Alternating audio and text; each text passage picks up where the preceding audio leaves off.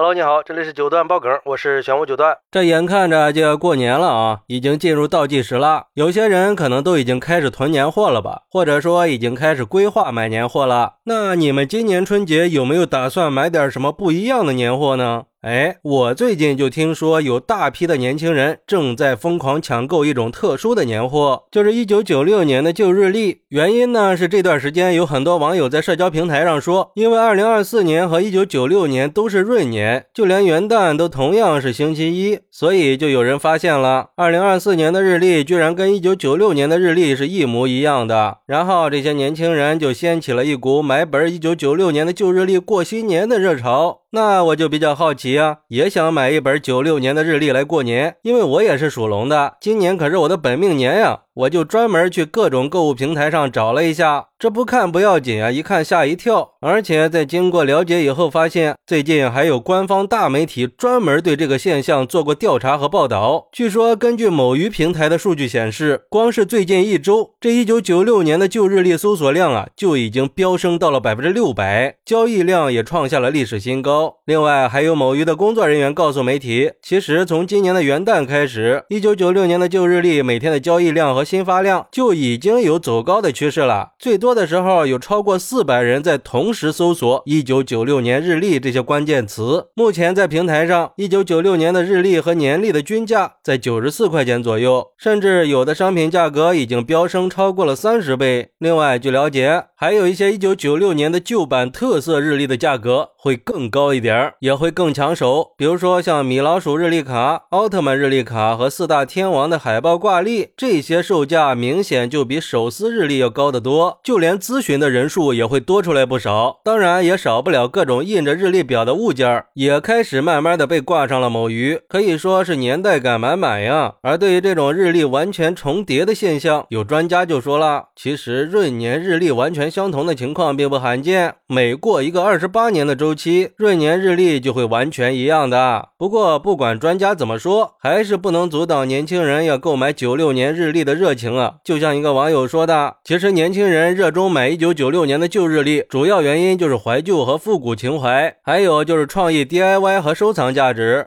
而且这旧日历的新生也反映了年轻人对未来的期望和憧憬。通过创意 DIY 来打造属于自己的独特风格和生活空间，也说明这年轻人更珍惜生活中的每一个瞬间了。他们愿意用心去感受和记录美好的回忆了。虽然这新旧日历在内容上并没有什么实质性的区别，但是这种追求独特和新颖的潮流现象，可以给新年增添很多趣味性和话题性。还有网友表示，这种怀旧的行为也是年轻人对现代浪费的消费观念和消费环境的一种抵抗吧。虽然旧日历看似只是个普通的物品，但是却可以让我们感受到那个年代的魅力。尤其是在这个数字化时代里，年轻人都充满了压力和焦虑。或许我们也可以通过各种高科技的方式来记录生活，但是这些旧日历却可以让我们找到生活的真谛啊。不过也有网友表示，一九九六年有什么好的呀？不知道那那时候有很多人下岗失业了吗？这好不容易熬过了那些艰苦岁月，咋的？今年是想历史重演呀？而且不管是二零二四年的新版日历，还是复古的一九九六年的旧日历，本质上都只是一种时间管理工具而已。所以过分的去追求特定年份的旧日历，没有任何的实际意义。说白了，就像前段时间军大衣走红一样，只是短暂性的话题罢了。关键问。题还是在于怎么管理和规划好时间，让自己过好每一天，